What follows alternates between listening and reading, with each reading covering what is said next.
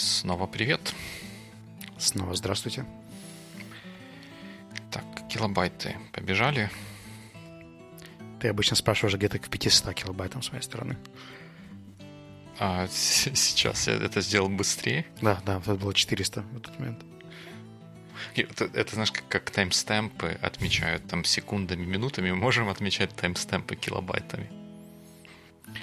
Я боюсь, что килобайтами не получится, уже мы в мегабайтах. А уже в мегабайты. Ну, значит, мегабайты 2000... Почему 2000? Я в прошлый раз тоже что-то за 2000 там что-то пытался загнуть. 201 выпуска подкаста Weekly побежали. И его ведущие по-прежнему на месте. Это Вячеслав Рудницкий. И Дима Маленко. Хотя на другом месте. Но сегодня мы будем говорить о продолжении нашей прошлой темы и всех тех ссылках, которые мне приходили в голову, пока я читал исследования доктора Фелпса.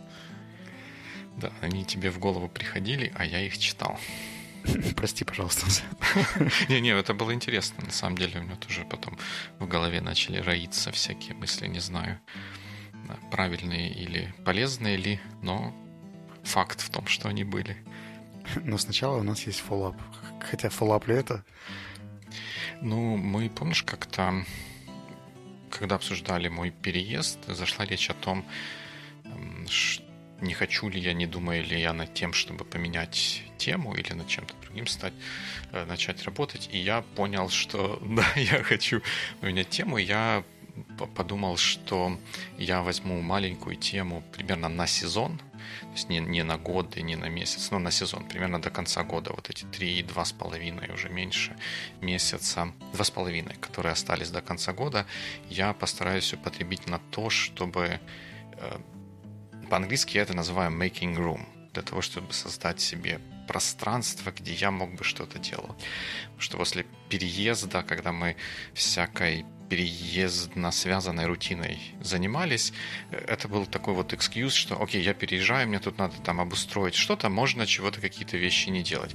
Но мы вроде бы как чуть-чуть обустроились, и нужно вернуться к деланию тех вещей, которые, которые где-то откладывались. И я понял, что несмотря и вопреки, я все равно чувствую на себе такое достаточно большое давление от того, что есть какие-то вещи, которые по каким-то причинам, может быть, объективным или необъективным, нужно или кажется, что нужно делать вот срочно, каким-то сроком. И э, я, поразмыслив, понял, что это приводит нередко к тому, что я принимаю неоптимальные решения с точки зрения того, куда употреблять мои усилия. И я вот хочу создать себе такое вот пространство, я вот называю Season of Making Room, э, чтобы я мог э, решать, что делать, опираясь ну, большей частью на важность или значимость того, что мне хотелось бы сделать, а не на то, что где-то там поджимают сроки или там вообще все горит и рушится, и надо что-то все делать срочно-срочно. Тут прям не рум, а целый headspace. Так, кстати, это хорошее название, но поскольку я уже... у меня оно уже записано как Making Room, я, я как бы долго придумывал, что это какое бы звучное слово могло бы быть, и лучшее, что я придумал, было Making Room, но Headspace звучит даже лучше. Это то, точно отражает то, что вот у меня внутри а, думается об этом mm. всем деле. Класс. Ты решил сделать, получается, несколько месяцев, а дальше будет большой ревью. И ты будешь пользоваться э, журналом для этого или пока по привычке, по старинке? Пока, наверное, по, по привычке, по старинке. Что меня сейчас еще так немножко все сдерживает, мы находимся еще в этом временном жилище, и, как я уже рассказывал, большой его недостаток – это отсутствие разных поверхностей, на которых можно было бы размещать разный став и заниматься работой. Тут, по большому счету, нет даже места, где я мог бы поставить одновременно и компьютер, и положить ноутбук, в смысле блокнот, чтобы комфортно и компьютер видеть, и в блокноте что-то писать. И поэтому, несмотря на то, что мне бы очень хотелось бы там чего-то чего черкать, вот как-то я не, не, не feel comfortable doing so. Когда у вас переезд в более permanent residence? Недели через две, потому что нужно там еще какую-то мебель обеспечить, потому что вот этот наш новый резиденс, который мы выбрали, он без мебели, без всего. А как бы спать и работать на полу, конечно, можно, но хотелось бы чего-то чуть более комфортного. Very nice. Ну, посмотрим, как твой рум в метафорическом и прямом смысле этого слова видоизменится за эти месяцы. Мне кажется, это достойная тема. Это, знаешь, как хороший research and investigation перед каким-нибудь большим проектом, так подготовительная стадия по закладыванию фундамента. Да, да, я вот подумал, что если там браться за что-то новое, большое, то как-то непонятно, куда его впихнуть. Вот потому что даже какие-то там маленькие вещи, которые я подумывал начать делать, очень с трудом получается начать делать, потому что им сложно вытеснить какие-то уже устоявшиеся устои или что-то, что кажется очень срочным. Нужно давай быстрее сейчас работай. Жил последние пару лет в смысле, да, что вот столько всяких привязок, якорей, которые забирают время, переехал в другую страну, где привязок, по идее, нет, да, и ну, возможно, это было такое вот неоправданно завышенное ожидание, что тебе кажется, что ты там все, все поменяешь, и поэтому сразу все поменяется. Но на самом деле э, нет. Мы-то, ну и так кажется, что я и многие из, из нас живем в более глобальном мире, чем в локальном, и перемещение в пространстве, хотя и меняет вид за окном, в каком-то, может быть, профессиональном смысле, не, не так уж много не так уж много меняет. Поэтому, может быть, я переоценил то, насколько с, с чистого или с какого-то еще листа все будет начинаться. Так что, друзья, помните, что бизнес в голове и достается оттуда исключительно темой. Ну, один, один, один из способов это тема. Я вам расскажу, как он работает через несколько месяцев. Мне кажется, нам стоит более регулярно делать чекапы, потому что мы разленились. Угу. Это чекап звучит как-то по-медицински, нет? Синкап? Ну, да. Синкап. Профессиональная деформация. Не без того. Right. Тогда, собственно, я не могу тебе объяснить процесс decision making по тому, какие статьи и ссылки я прикреплял. Я когда почитал твои ноуты, я во многом согласен, что они не так называются, как я обозвал этот топик. А, но для тех, кто не слушал наш прошлый выпуск, в двух словах мы... Не-не, подожди, для тех, кто не слушал прошлый выпуск, вот там будет ссылка, пойдите и послушайте. Но, да, там короткое summary, наверное, можно все-таки дать. Нет, зачем? Все уже пошли послушали. Э, у меня постоянно рождались примеры каких-то э, counter stories, которые показывали другой mindset или другой подход к принятию решений каких-то сложных, комплексных, в которых не нужно быть слишком оптимистичным. И, пожалуй, штука, которую я сюда не записывал, но для меня является очень показательным, была документалка, которая выходила на Netflix, называется Fire через Y, про mm-hmm. фестиваль, э, который делал один IT-интерпренер с э, рэпером, если не ошибаюсь. Они хотели сделать на каком-то экзотическом острове э, огромнейший фестиваль, супер быстро распродали билеты, а потом оказалось, что им нельзя было называть, что это остров Фиделя Кастро, они это сказали в первом же промо, и у них забрали этот остров. И дальше идет там большая история того, как они пытались справиться с теми сложностями, которые происходили, и часто использовали вот этот термин, что «don't bring me the problems, bring me the solutions».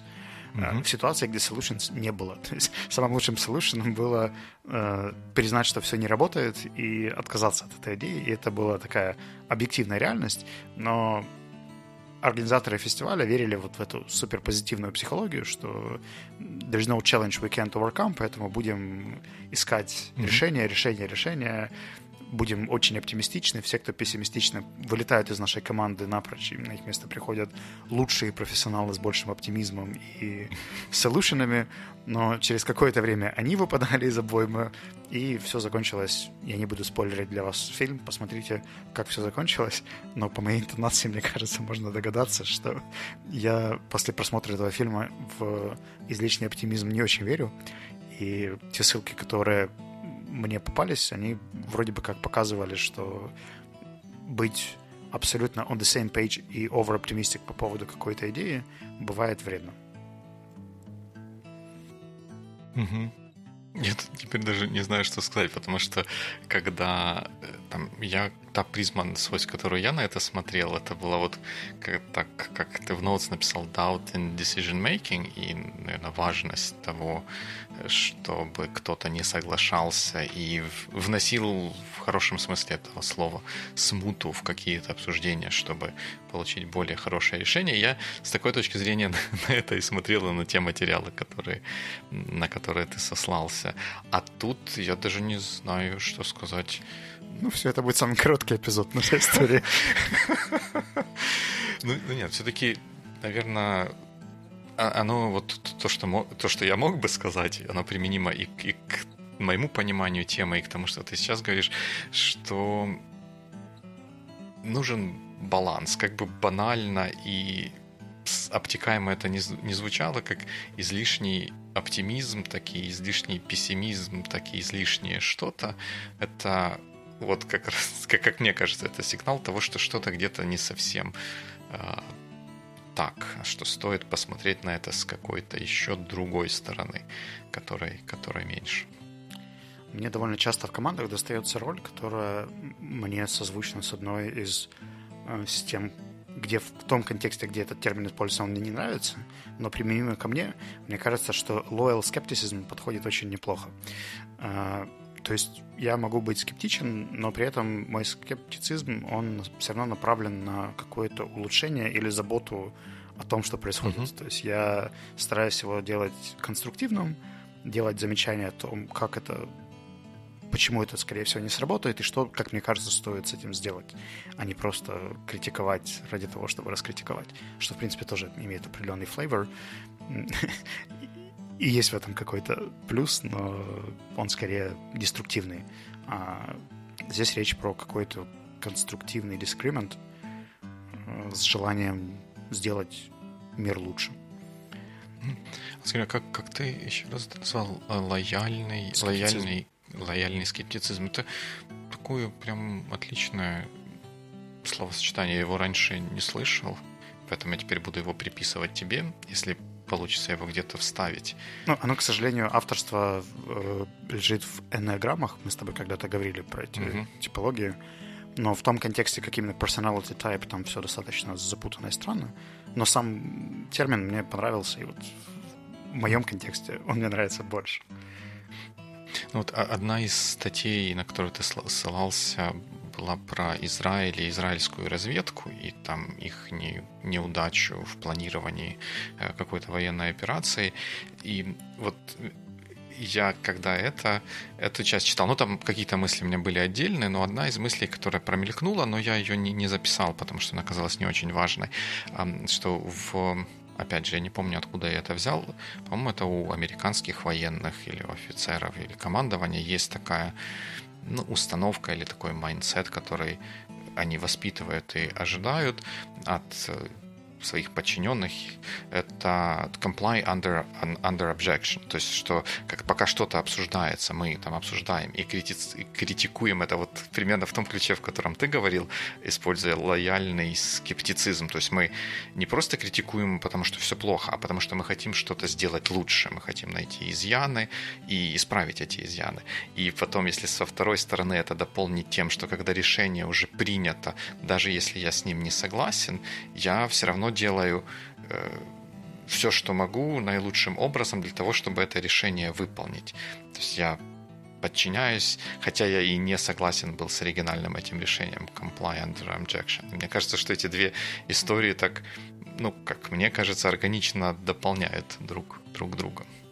Да, но если говорить про историю с Израилем, там же интересна была не только ошибка и процесс несогласия, а их conclusion про этого десятого человека или концепт того, что если все unanimously согласились, то последний или один из людей в комнате просто обязан взять на себя э, duty проверить альтернативные точки зрения и найти какие-то вещи, которые они, скорее всего, упустили. То есть, условно говоря, если у нас есть группа людей, которые считают, что все чудесно, то последний, кто не успел высказать свое мнение, попадает в э, такую forced функцию, а ничего ли мы не упустили, а какая может быть критика у этого подхода, что может пойти не так, а есть ли какие-то другие способы, как это можно сделать и так далее, чтобы не было каких-то быстрых и необдуманных ошибок. Угу. Слушай, давай, раз уж мы про эту историю заговорили, давай, может, мы подробнее ее разберем. Расскажешь, что там израильтяне придумали с этим десятым человеком? Если я я эту историю просто первый раз слышал устно, потом мне пришлось mm-hmm. очень долго ее искать, чтобы найти в э, каком-то текстовом виде, потому что я не помнил само название The Tenth Man. Я просто помнил, что последний человек в группе должен проверять, но мой Google Search бился, наверное, минут семь, пока я искал правильные... Mm-hmm. Мне почему-то казалось, что это было больше в бизнес-контексте. Я не помнил, что это был military контекст. Но в итоге, one way or another, я все-таки нашел историю про то, как э, фейлы э, израильской разведки привели к тому, что они э, заинтродюсили, да, или ввели, ввели роль такого себя адвоката дьявола, человека, который должен проверять непопулярные позиции или стороны для того, чтобы высветить аргумент. В основном это касается каких-то moral uh, choices, там, с пытками, с uh, прослушкой или еще чем-то, что вроде бы может казаться начальству весьма линейным и адекватным, но при этом тот факт, что какие-то аргументы, не присутствующие в комнате, не были озвучены, может приводить к неадекватному решению. И в истории, если у нас есть условных 10, хотя мне кажется, что это весьма абстрактная история, это может быть и 5, и 3, и неважно, если в группе у нас есть unanimous decision, то один из людей э, обязуется рассмотреть обратную или противоположную сторону этого решения, посмотреть, есть ли какие-то недочеты или критика, да, которая могла бы быть к этому решению потенциально, и предоставить ее в группе. Обычно это, по-моему, в ближайшую неделю происходит. Э, хотя seriously depends. Я, если честно, не видел, как это где реализовано, то есть это обычно оставалось на уровне таких легенд, статей и так далее, а каких-то израильских разведчиков у меня, к сожалению, в нетворке я не знаю, может быть, они и есть, конечно. как, как ну, на то они и разведчики, что, разведчики, что мы про это не знаем. Что он успешный стартапер. а потом бамс. вот. Я не знаю, насколько я объяснил. Мне кажется, ты недавнее меня читал этот линк, поэтому ты можешь добавить что-то. Да, ну я, я недавно читал. Но, но в целом, да, история была такая, что из, э, во время в, в английском это там называлось в статье Kippur War, и я не знаю, какое общепринятое название для этой военной операции или военных действий, которые были в 73 году, по-моему. Как, какое русское название общепринятое для них, но это была одна из больших неудач израильской армии, когда они неверно оценили расстановку сил, и внезапная атака египетских и сирийских военных привела к тому, что они там, вынуждены были отступить и потеряли какие-то территории. Я тут простите меня, если я детали как-то не, не совсем точно передаю. И после этого они проанализировали, почему так произошло, и поняли, что они слишком в радужном свете смотрели на то, что происходит, и не замечали какие-то сигналы, которые... Ну, не то чтобы даже сигналы, а просто э, вот они смотрели на красное и убеждали себя, что оно синее и, и не, поэтому неверно спланировали и понесли большие потери и в итоге потерпели поражение, ввели вот эту вот роль специального человека, который должен был бы контролировать, что рассматриваются все возможные варианты и чтобы не, не допускать таких ситуаций, когда как, как, какая-то какая информация была упущена, не рассмотрена или не получила должной оценки и анализа. Интересно, что я впервые про вот эту вот идею вот такого человека в израильской разведке, как это ни странно, узнал из фильма, который называется World War Z, про, фильм про, про зомби, там чего-то там, ну, как обычно происходит, там вирус или еще что-то, все превращаются в зомби, и оказалось, что внезапно Израиль готов к нашествию зомби, потому что там вот этот вот специальный человек, который должен играть роль адвоката дьявола, отстоял идею, что нужно рассмотреть сценарий, когда будут нападать зомби. Я тогда так удивился, ну, как бы не может же так быть, чтобы они совсем уже придумали из головы вот такую вот историю, не, не, не про зомби, а про роль человека специального. И действительно это оказалось так. То, что они его применили к зомби, мне оказалось каким-то небольшим преувеличением. Потому что при, при всем моем уважении к роли такого адвоката дьявола, я далек от мысли, что он бы смог отстоять и там были выделены бы какие-то средства или направлены усилия на то, чтобы прорабатывать или реализовывать какие-то совсем уж э, такие вот странные сценарии. Ну, давай так, в современном политикуме популярно строить стены от разных стран. В, некоторых частях современного политикума. Ну, практически, да. На многих континентах, да. Кто-то строил их, как великие китайские стены, кто-то строит от Мексики, кто-то в Украине, you never know. Uh-huh.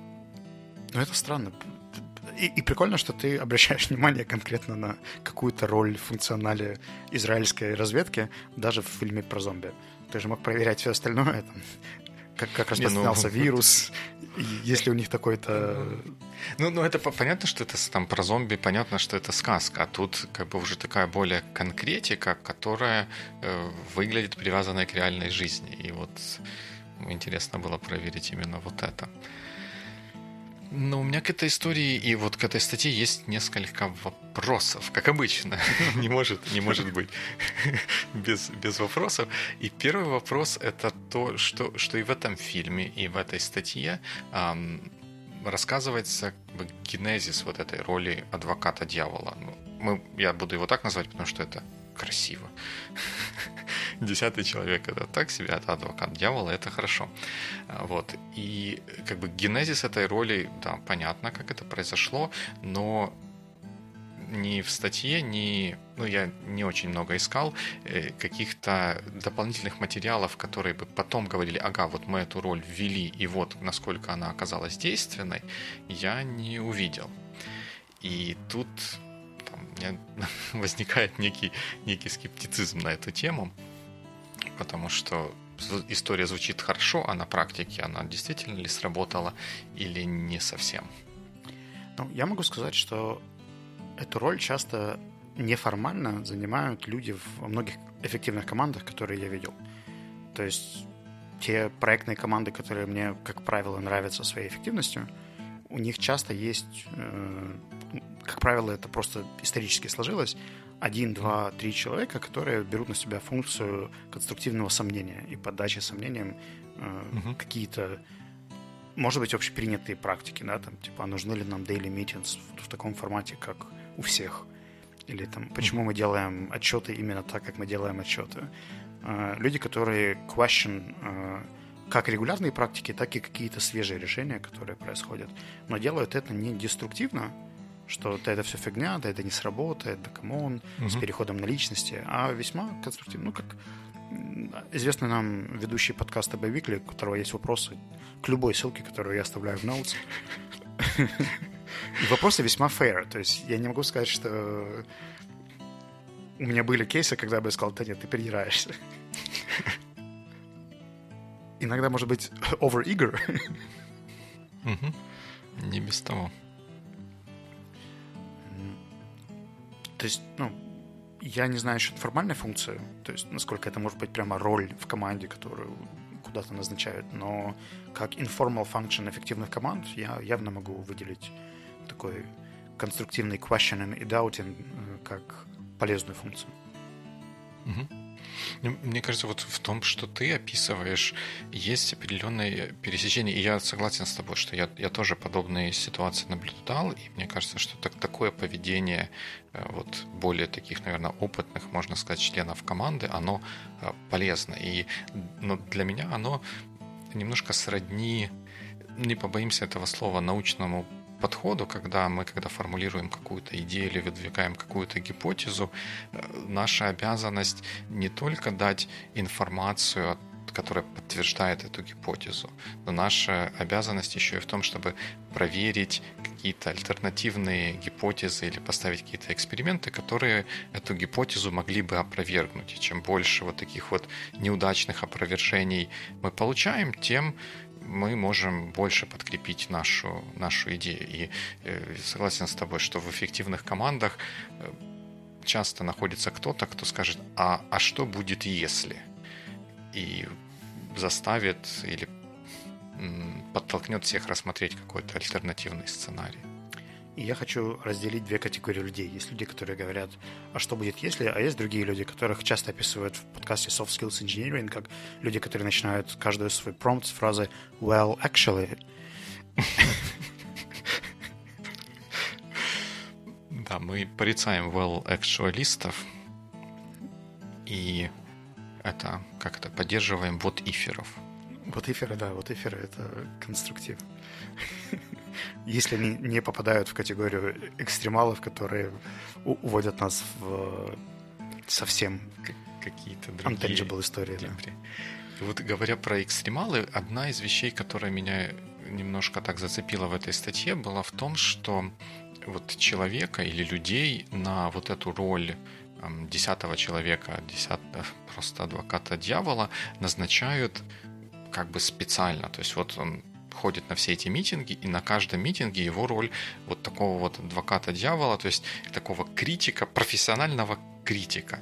И вот это, мне кажется, такой не... Я не очень вижу как эта практика могла бы работать хорошо, потому что у такого человека, как мне кажется, начнется форми... начнет формироваться профессиональная деформация, и он будет критиковать просто потому, что нужно, чтобы что-то было покритиковано. У него, наверное, KPI же будет такой, там на митингах нужно было покритиковать. Вот эту идею покритиковать. Высказал чек. сомнений, да? Да, да, да, да, да, да. Вот. А вот то, как раз о чем мы говорили, о чем ты говорил, что когда в команде находится кто-то, это не обязательно все время один и тот же человек, а просто в разной ситуации это может быть разный человек, или даже если бы такая роль была какой-то ротационной между всеми членами команды, мне кажется, это будет работать намного лучше, чем будет один выделенный такой вот доморощенный критик.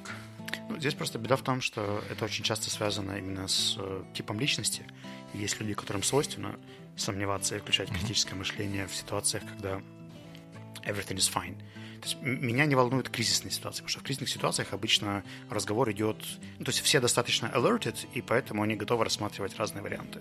А вот когда все идет смыслы, то есть там все работает, все в порядке, в этом состоянии сложнее всего поддерживать э, здравый уровень скептицизма по поводу того, что и как мы делаем. Все же работает. Какая-то недавно политическая реклама на YouTube, э, где леди, которая явно не связана с IT, говорит, что вот есть главный принцип айтишников – работает, не трогай. Ну, во-первых, что такое главный принцип айтишников? а во-вторых, нет. Айтишники? во-вторых, нет. И, ну, но для меня это был просто еще один показатель того, что хорошие же продукты, они как раз и полишатся такими э, what if, да, и кейсами, которые предусматривают возможные э, масштабирование в ту сторону, в которую никто не подумал, э, изменение mm-hmm. системы, какой-нибудь там новый апдейт в Китае, создание нового браузера или whatever might happen, да, что перевернет полностью весь технологический рынок в очередной раз. Да, да, да все же важно помнить о том, что обратная сторона у этой всей такого подхода тоже есть, потому что если до бесконечности забрасывать разными вот ифами, то можно застопорить любую машину, насколько бы смутли она не ехала. И, возможно, даже в той методичке, которую мы уже несколько раз вспоминали, про саботаж, там наверняка что-нибудь из подобного разряда есть в рекомендации. Ну, смотри, моя идея в том, что если это делать конструктивно и деперсонализированно, то это полезно. Если это делать деструктивно, с переходом на личности, с э, неадекватными концернами и так далее, да, это может быть большой проблемой. Но степень адекватности, она оценивается ситуацией. То есть сколько это, в этой ситуации имеет смысл рассматривать этот риск. И одно дело его высказать, чтобы тебя услышали, сказать, да, возможно, зомби нападут на Лондон, и Диме стоит поставить решетки. Но насколько этот... Ты, ты, ты точно только начал говорить про зомби, решетки, тут вертолет где-то там полетел. А у тебя же как раз будет making room, вот. Думай, что в этот рум положить. А, да, но как бы overall месседж э, в том, что даже в методе фасилитации по холократии у нас сегодня какое-то ретро по нашим предыдущим эпизодам, которые мы с тобой тоже когда-то обсуждали. Там был один из поинтов, что решение принимается тогда, когда нет каких-то uh, inactionable концернов, то есть люди, которые приносят концерны, предлагают к ним какие-то хотя бы микроэкшенс, и все концерны должны быть проработаны группой, и тогда мы можем двигаться дальше. Если этих концернов много, то, возможно, это просто не самое адекватное решение. И имеет ли смысл с ним идти вперед и рисковать, ну, если группа решит, да, что мы осознаем, что у нас есть список из 15 непроработанных проблем, но мы все равно это сделаем, потому что мы спешим там или потому что дедлайн. Но это хотя бы звучит как э, проговоренная договоренность, что мы осознаем риск, что вот у нас есть список вещей, которые мы не обсудили, но мы вслепую готовы попробовать. Готовы? Окей, хорошо, едем дальше. А, а не просто, гайс, у нас 5 минут до конца митинга, давайте мы напишем в фуллапе, что мы договорились. Ну, это в переводе с фасилитационного на русский консерны типа «вы все врете». Это не, не конструктивные плохие консерны, их не стоит поднимать и рассматривать. А консерны «М, «я слышал, что в это время там бывают ураганы, и давайте посмотрим, не может ли это повлиять на наш отпуск или еще что-нибудь такое. Ну, Давайте это, проверим. это обычно звучит как там меня волнует, что мы там выпускаем этот момент, или мне кажется, что вот здесь стоит там, уделить больше внимания, или есть риск того, что это сработает по-другому. Э, и, скорее всего, человек, который предлагает concern, он как минимум старается более-менее в конструктивную сторону его сам направить, потому что есть всегда опасность того, что мы скатимся в какие-то обвинения, либо э, человек, который предлагал идею, а, по поводу которой высказывается концерн, начинает ее защищать по каким-то там другим причинам, даже если она где-то дырявенькая. Nobody is perfect. Точно. Ну вот мы про израильтян и их метод адвоката дьявола поговорили. Есть было в этих э, ссылках, которые ты прислал, что-то еще такое, а что особенно запало тебе в душу? Мне очень понравился кейс с Дрейфусом э, в французской армии. Э, я его впервые про него услышал из фильма, причем парадоксально этот фильм смотрел на французском с английскими субтитрами. Это был uh-huh. такой interesting кейс, и как ни странно, он тоже связан с армией. Э, там была история в том, что поймали французской армии шпиона, э, отправили его далеко-далеко в тюрьму, отпраздновали, что мы молодцы, мы нашли, по-моему, он немцам сливал какую-то информацию якобы. Э, и все, все там пошли на какие-то повышения, все, все стало прекрасно. И в этой лестнице повышений вокруг этого шумного дела пост раз, по-моему, кого-то из Intelligence занял один полковник, который в какой-то момент ему попалась в руки записка, э, которая показалась сомнительной. И у него возник концерн, а правильно ли было принято решение по этому кейсу. А этот кейс был очень публичный, очень политичный, то есть все высшие слои армии там получили за него по несколько наград, э, двинулись дальше, mm-hmm. и вообще Виваля Франц и все дела. Народ очень радовался этому, то есть это было там супер, супер шоу. Э, и вот этот полковник, по-моему, много лет э, расследовал эту историю, находил какие-то несоответствия, у него даже появился подозреваемый другой, кто на самом деле мог бы быть этим шпионом, э, там, по совпадению почерка, еще каким-то другим линком. Этот полковник в итоге попал в немилость общему командованию, потому что он же пришел, как положено, солдату, да, он там пошел к генералу, потом какому-нибудь главному генералу, потом адмиралу или еще кому-то, в общем, вверх по иерархической лестнице, рассказывая о том, что его волнует, что, скорее всего, была ошибка. э, каждый раз приносил все больше и больше доказательств, но его отфутболивали просто потому, что э, как это, sunk cost fallacy, да, работал уже. Mm-hmm. То есть мы уже столько всего в этом деле сделали, уже все закрыто, давайте не будем ломать то, что и так работает. То есть решение принято, люди счастливы, какой-то там чувак сидит в тюрьме на острове, давайте не будем париться. И ушло очень много-много лет э, на то, чтобы этот кейс перевернуть, и когда все-таки пришли к решению, что это была ошибка французской армии, э, это привело там чуть ли не к революции и смене политической власти. Э, этот полковник будучи там в тюрьме несколько раз за, за все это время, стал министром э, of Defense, я не помню, не читал ни одного материала по-русски, чтобы правильно сказать, как во Франции называется этот department.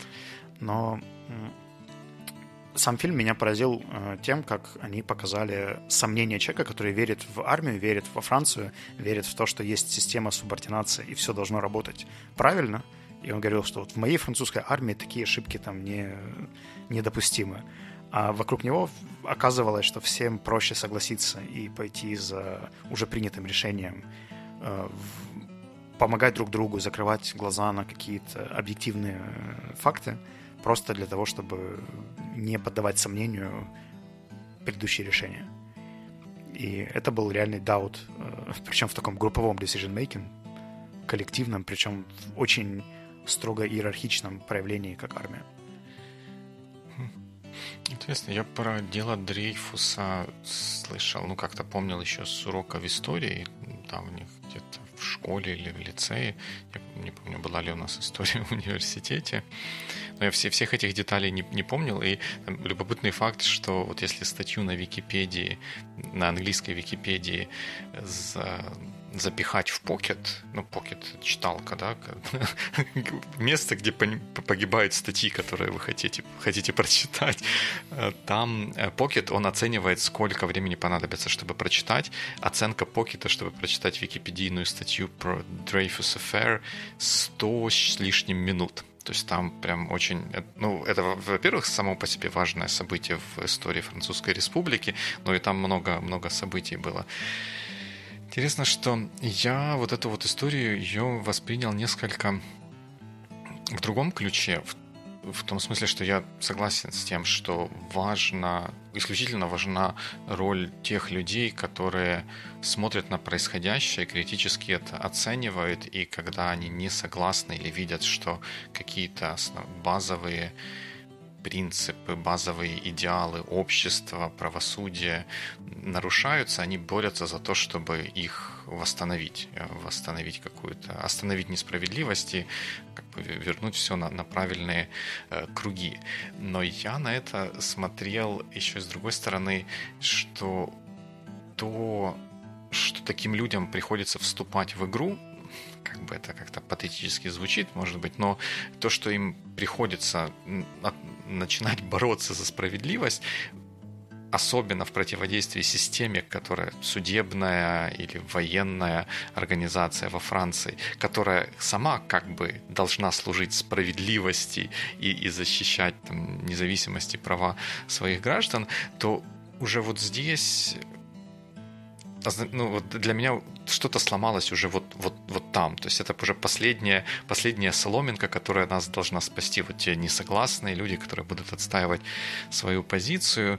И там, конечно, очень этот кейс с Дрейфусом интересный, где много замешано и на антисемитизме, и на то, что на самом деле шпион был какой-то другой офицер выше званием, э, чем Дрейфус, и он много сделал для того, чтобы правосудие направить туда, куда было ему выгодно, и, наверное, нельзя в таком случае назвать это правосудием, чтобы просто отвести от себя подозрения и потом списать. Ну, так вот, уже поймали шпиона, назначили человека шпионом, вот он там сидит на острове, зачем ворошить старое?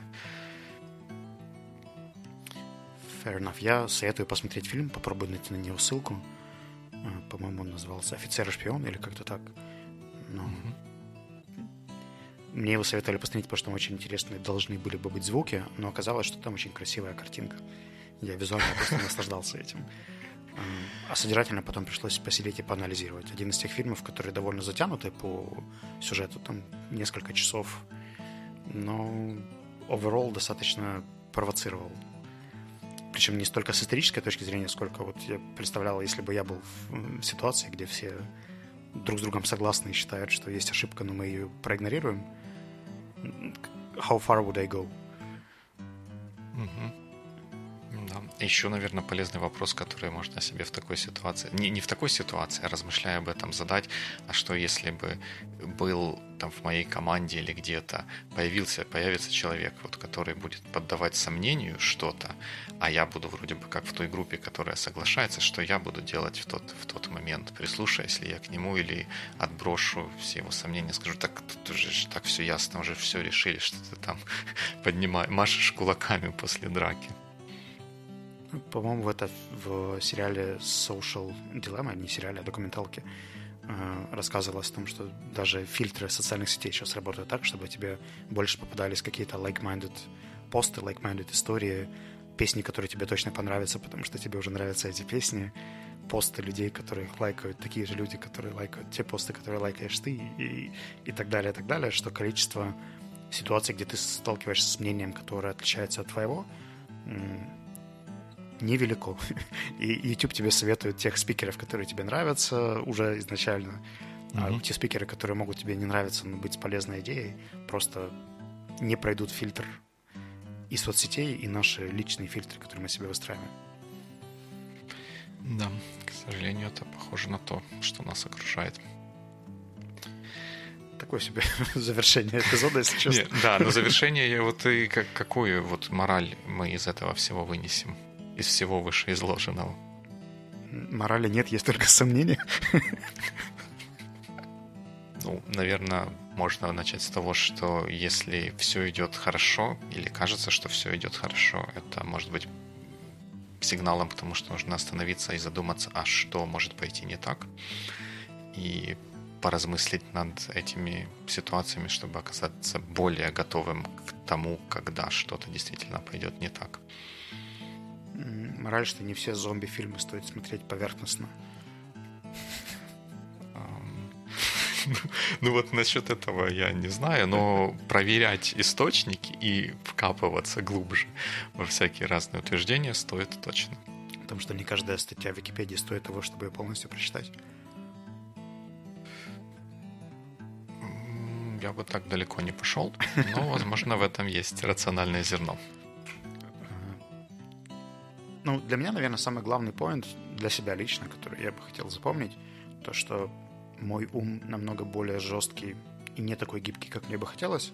И даже когда мне будет казаться, что я принял во внимание все возможные риски, а, хотелось бы чувствовать признательность, когда вокруг находится кто-то, кто показывает мне какую-то новую сторону, а, которую я до этого не учитывал. И напоминалочка себе не отбрасывать быстрые истории, которые кажутся непонятными или не такими, а попытаться в них к ним прислушаться и, возможно, увидеть какое-то здравое зерно in case it's there. Точно, как вот в пословице говорится, одна голова хорошо, а две лучше. Ну, Но чтобы извлечь из этого... У меня есть вопрос. Пользу, ну, пророком не, не в том смысле, что к одному человеку пришито две головы, а в том смысле, что два человека, вот у них две головы, другая пара глаз. Чтобы извлечь пользу из этого, нужно к вот этому, к вот этой второй голове прислушаться, а не сразу отбросить то, что она будет говорить. Если голова говорит о том, что нужно пройти по ссылочке и купить футболку Байвикли. Значит, нужно к ней прислушаться. А если две головы такое говорят, то нужно это сделать прямо обязательно. А если на футболочке на... изображены две головы? Да, две головы. Да. И еще и потому, что на, на футболочке написано что? Good week.